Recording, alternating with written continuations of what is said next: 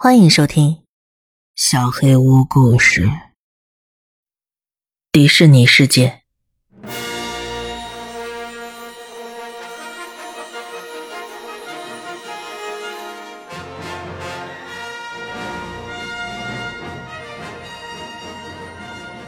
啊，神奇的迪士尼世界！为了确保客人一到公园就能享受一生中最神奇的时光，他们在台下和幕后进行了大量的工作。你有在公园里散步时见过油漆未干的标志吗？或者一个带着一包工具的维修工？有戴建筑安全帽的人吗？你当然没有。那会毁了迪士尼的完美体验。因为百分之九十九点九九的工作都是在演出结束后进行的，甚至可以这么说，所有维持迪士尼正常运转的小老鼠们也会在广播大喊“公园里现在安全了”之后才会出没，后勤人员们才会开始工作。维修人员开着嗡嗡作响的高尔夫球车，清洁工拿出大水管冲洗每一条有人走过的每一寸街道。施工人员也允许进入设施内，完成他们需要做的任何工作。我的故事就与此有关。我这辈子大部分时间都在建筑业工作。当北方的工作开始超饱和，我搬到了佛罗里达，投奔十年前就搬来的几个亲戚。首先，我需要找份工作。我最终申请了一家没什么名气的建筑公司。并且被录用了。这家公司几乎承包了所有迪士尼的合作工程。我每周花五六个晚上，跟同事们一起在迪士尼的不同地方处理园区需要我们解决的事务。尽管有时工作很辛苦，但其实这个工作非常不错。你想啊，有多少人能在夜深人静的时候开着车，在魔法王国、动物王国尽情的兜风呢？最初的半年，除了我的同事们，我几乎不跟其他人交流。然后逐渐开始注意到，有些迪士尼的员工跟我的同事们关系很不错。这包括夜间保安，一些值班的安全维护员会主动过来跟我们交谈。我也开始慢慢了解这些人，他们大部分人都很好。我认识了所有四个园区以及度假村的许多夜间保安。如果你不清楚的话，我先介绍一下。迪士尼是一九七一年开业的，有些人几乎在这里工作了一辈子。他们为米老鼠工作了四十年，甚至包括我的工头。虽然他不是直接为迪士尼工作的，但是也在这里干了四十年。他们应该有很多事情可以分享吧。随着我越来越适应这份工作，我也开始适应了周围的环境。迪士尼员工对我越来越友好，我也能在园区随意穿行而不迷路了。可不要认为这很简单。虽然晚上不至于是漆黑一片，但是在工作区之外，光线是非常微弱的。保安只用手电筒或者他们的高尔夫球车的车灯来照明。商店在工作人员整理完货物之后就熄灯了。其实，这里的晚上很怪异，又很酷的感觉，就像另一个时空的存在。这里的晚上跟白天真的非常不一样。我也有白天作为游客来玩过，但是居然找不到需要搭乘的车，因为在白天所有东西的颜色都不一样了，包括人群、园区里各处的音乐。完全不同。尽管我已经在这里工作了一年，还是不得不灰溜溜的找了张地图。哼，啊，话题扯得太远了。我想说的是，随着我跟那些员工越来越熟悉，我发现了一些保安跟我一样，都对超自然现象有着浓厚的兴趣。我想一直听他们讲故事。《加勒比海盗》里的著名鬼魂，度假村某个房间里发生过的谋杀或者自杀事件，从一个阳台跳到另一个阳台的跳跳鬼，某个已经死去的员工回来打招呼，某些死过人的设施里发生的灵异事件。这些故事数不胜数。虽然我对这些非常感兴趣，但是说实话，这些传闻确实给整个园区带来一种不祥的气氛。就连我的同事也有故事要讲。就算系统已经关闭园区的大门，显示已经上锁，但还是会发现有人往休息室走去。跟进去之后，会发现里边根本没有人。当然还有少不了的，在无数次单独作业时，听到身边有各种噪音和低语声。几个月前，工头叫我们回公司开会。会上宣布了，我们将负责迪士尼魔法王国内的一个新项目。我们要负责修建七个小矮人的矿车冒险。这个景点明年就会开放，太刺激了。进入公司这么久以来，我跟同事们一直负责一些很无聊的修缮任务，浇筑混凝土、挖沟、修理浴室。但是现在，我们要去修建一个崭新的景点。我迫不及待的想要带上未来的妻子和孩子们去坐这趟小矿车，告诉他们这是我建的。我仿佛已经看见了孩子们崇拜还有自豪的眼神。建筑的大部分已经建成了，我们的工作是进一步的完善，直到可以开放。要把这里里里外外弄得像地雷阵一样，造一些小景观，固定好石头，还有珠宝装饰。任务开始时，我们先在景点内的演员休息室开了会。我可能需要先介绍一下，在迪士尼大多数的景点中都有游客看不到的休息室。如果演员午休时间不想离开景点，他可以待在休息室里。工头安排了具体的工作内容，每周由谁来完成哪些任务以及具体细节。然后他告诉我们，按照迪士尼管理层的规定。我们所有人都要在凌晨三点休息，并且只能在我们现在所在的这个休息室。我觉得很奇怪。自从受雇以来，他们从来没管过我们何时吃饭、何时睡觉。我们之前也都是分批休息，保证总是有人在工作着。但是，不管我怎么猜，米老鼠付了钱了，我凭什么质疑他？我在这里还算是个菜鸟，不过，我从同事的眼神中也感受到了他们有同样的想法。我们一共十个人，被分成了五个人一组，一组负责项目外部，一组在内部，我在内部小组，真是挺受罪的。由于工作空间很大，内部设置了两个探照灯，但是这里又很矮。在探照灯附近工作的时候，灯光照得几乎睁不开眼；一离开那附近，周围又顿时黑得像瞎了一样。所以大家甚至开始打赌，谁绊倒了什么东西或者摔到了屁股，就要请所有人喝一周的饮料。感谢迪士尼，第一个月我输了两次。你可能会觉得我太神经质了。反正我是绝对不会把食物放在休息室的冰箱里的。我是那种饿了的时候就会狂躁的人，所以有一次在动物王国，我的饭被偷了之后，我再也不把它放到冰箱里了。我总是把它跟其他装备放在一起带在身上。差不多到吃饭时间了，休息室就在项目景点的对面。我们清理好周围可能绊倒的障碍。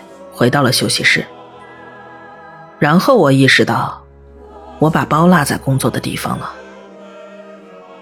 唉反正我是绝对不会从售货机上花八美元买一瓶可乐和什么傻熊爪包。我跟同事们说了一声，回到了工作区。吃饭时间只有半个小时，我不可能让大家陪我一起回去拿。你们都知道半个小时过得有多快。除非你们在工作，为了能快点儿，黑暗中我可能拐错了弯儿。问题是，毫无疑问的，我的手电筒也在工具袋里。赶时间回来，我根本没有想那么多。我正在矿车轨道上摸索，突然看到前面有灯光，感觉应该是一组应急灯，但是很暗，忽隐忽现的。不过，总算是找到一点指引吧。我开始往那边走，然后我听到了声音，但是听不清在说什么。景点里除了我们没有其他人，至少园区的工作人员是这么说的。难道说，听了这么多故事，我终于也要有自己的故事了吗？脖子上的头发竖起来的同时，我也感到很兴奋。尽管我真的很喜欢听鬼故事，但是我并不是真的很害怕他们。只要不出现在我家里就行。而且我觉得，关于他们的故事的脑洞都非常迷人。在下一个转角，我慢慢的探头看了一眼。我真的很希望自己看到的是个鬼。那是一个很大的开放空间，中间放着一块石板，看上去是天然岩层凿出来的。六个穿着西装的人围成一个圈，五个人拿着蜡烛，一个人正在读一张羊皮纸一样的东西。我听不懂他说的话，反正起码不是英语。那个人每念完两三句，其他人就会重复最后一句话。我慢慢的蹲到了地上，惊讶的瞪着眼睛，然后，一个混杂着黄色和蓝色的东西闪了一下，在那个祭坛模样的石板上，是个人，一个女人。他又动了一下，我以为我肯定是看花眼了。他，应该是大学生的年纪。是那种漂亮的、可爱的，你绝对想要跟她交朋友的那种外表。她现在的打扮，就像白雪公主一样，但是她的嘴被堵住了，被绑在那个祭坛一样的东西上。我到底看到了什么？她的眼睛瞪得很大，充满了恐惧，眼泪顺着脸颊流下来。不知道是眼影还是什么的，冲出了几道痕迹。他挣扎的很厉害，但是毫无用处。拿着羊皮纸的人停了下来，其他人拿出看上去很粗糙的匕首，朝那个女孩走去。两个人站到了她的胳膊两旁，两个站在腿两边，还有一个站在她的头顶上。那个领头的人交叉起双手。很庄重的样子，说了一句我听不懂的词，然后其他人都靠了过去。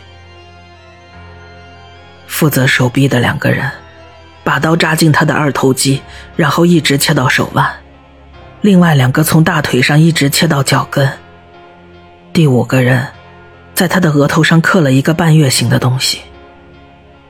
我使尽所有力气憋住尖叫，闭上了眼睛。耳朵里充斥着低沉的哀鸣，鼻腔里都是铁锈的味道，甚至我的喉咙里也出现了铁锈的味道。我偷偷睁开眼睛，看到领头的人拿出一把刀，走到祭坛前，抬起可怜的白雪公主的下巴。我看不下去了，转身就跑。我冲进了休息室，看上去一定很疯，同事们都傻了眼。你怎么了？你的包呢？我听到了，但是我没法做出回答，我只是站在那儿。他认真的看着我，然后用无线电把工头叫了过来。工头来之后问我还好吗？我摇了摇头。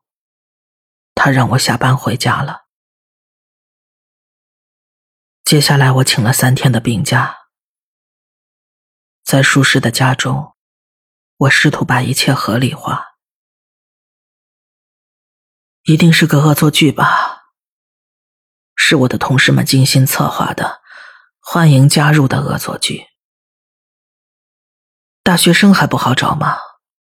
迪士尼的演员们几乎全都是十几岁、二十岁出头的孩子，远离故乡和他们的父母，就知道胡闹。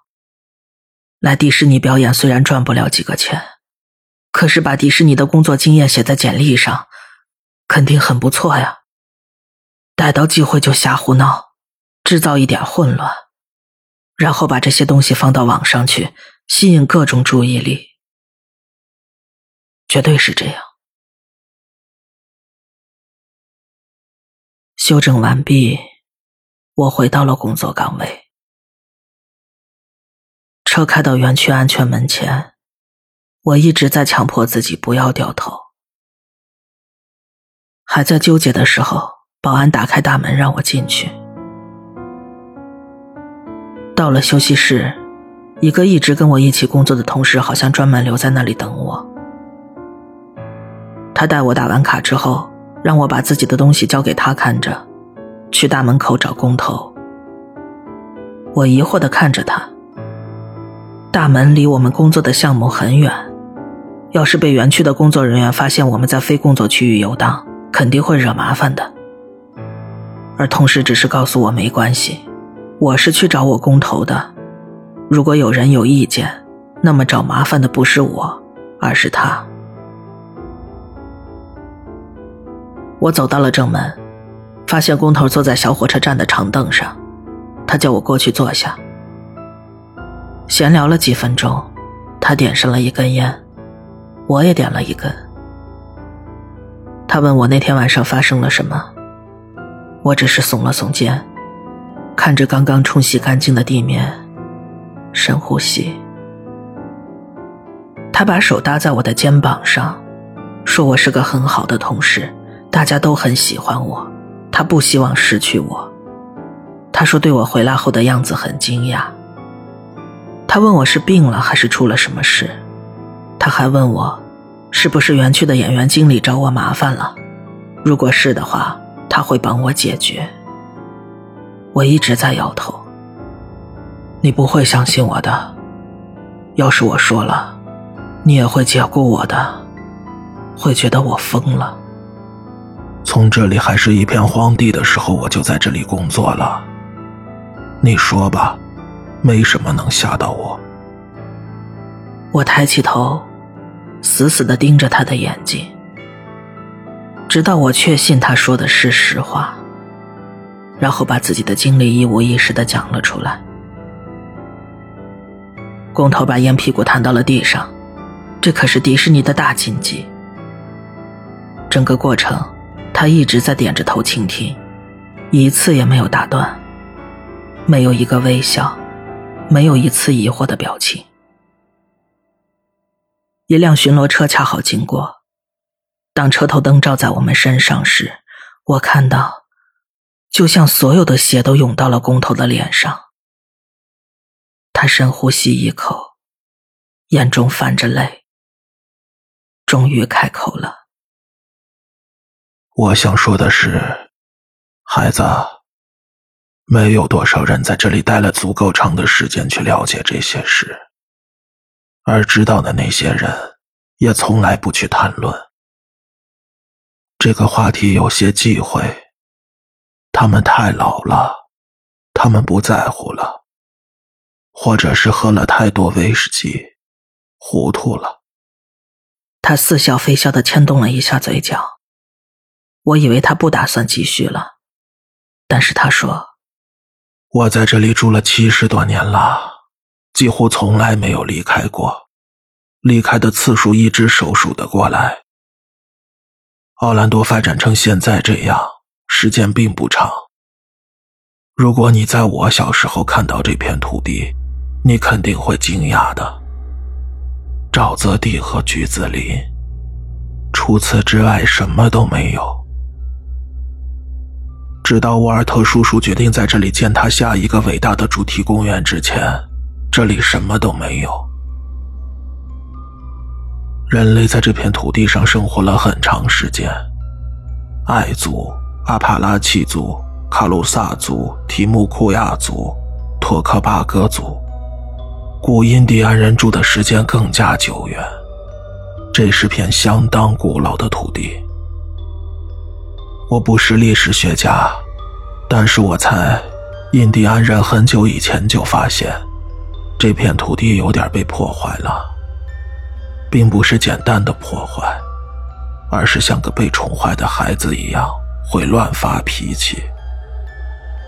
他们发现，如果天气不好，作物收成不好的时候。血迹可以解决问题。每次他们要在这里修建什么大建筑，他们就会献血。不知道出于什么原因，血迹的人都要跟建造的新建筑有关。比方说，如果印第安人要建一个宗教建筑，就必须献祭一个萨满；如果要建一个谷仓或者橘子园，就需要献祭一个农场的工人，明白了吗？仪式需要当地的长老来做，不是随便什么人都可以，必须有长者或者最有影响力的人。你看过史蒂芬金的宠物坟场吗？就是那样的，当地的重要人士都参与了。你知道迪士尼买下这块地的故事吗？他不是用迪士尼的名义买的，而是用了几百家假冒公司收购了它。他不想让任何人知道他要在这里建一个主题公园，因为当地人如果知道了，肯定不会卖的这么便宜。我一直在想，他跟他的圆桌高层们。在经历几百次半真半假的讨价还价的时候，有没有考虑过，为什么这么多人愿意以这个价格出卖地皮？他们是不是为了那点利润，已经知道自己要做多少亏心事了？他们中有多少人想过要退出吗？你真的会忍不住思考这些问题。他们为什么要宣传没有人死在迪士尼？为什么要宣告在迪士尼的园区里没有一个人死亡？还有，我们为什么要雇那么多肆无忌惮、只知道胡闹的大学生在园区工作？好好想想，我必须把这些告诉你，因为我觉得。你看到你说你见到的那些东西之后，你就应该承受这些。这里的力量相当强大，比迪士尼高管的权力要大得多得多。他们几乎统治这里的一切。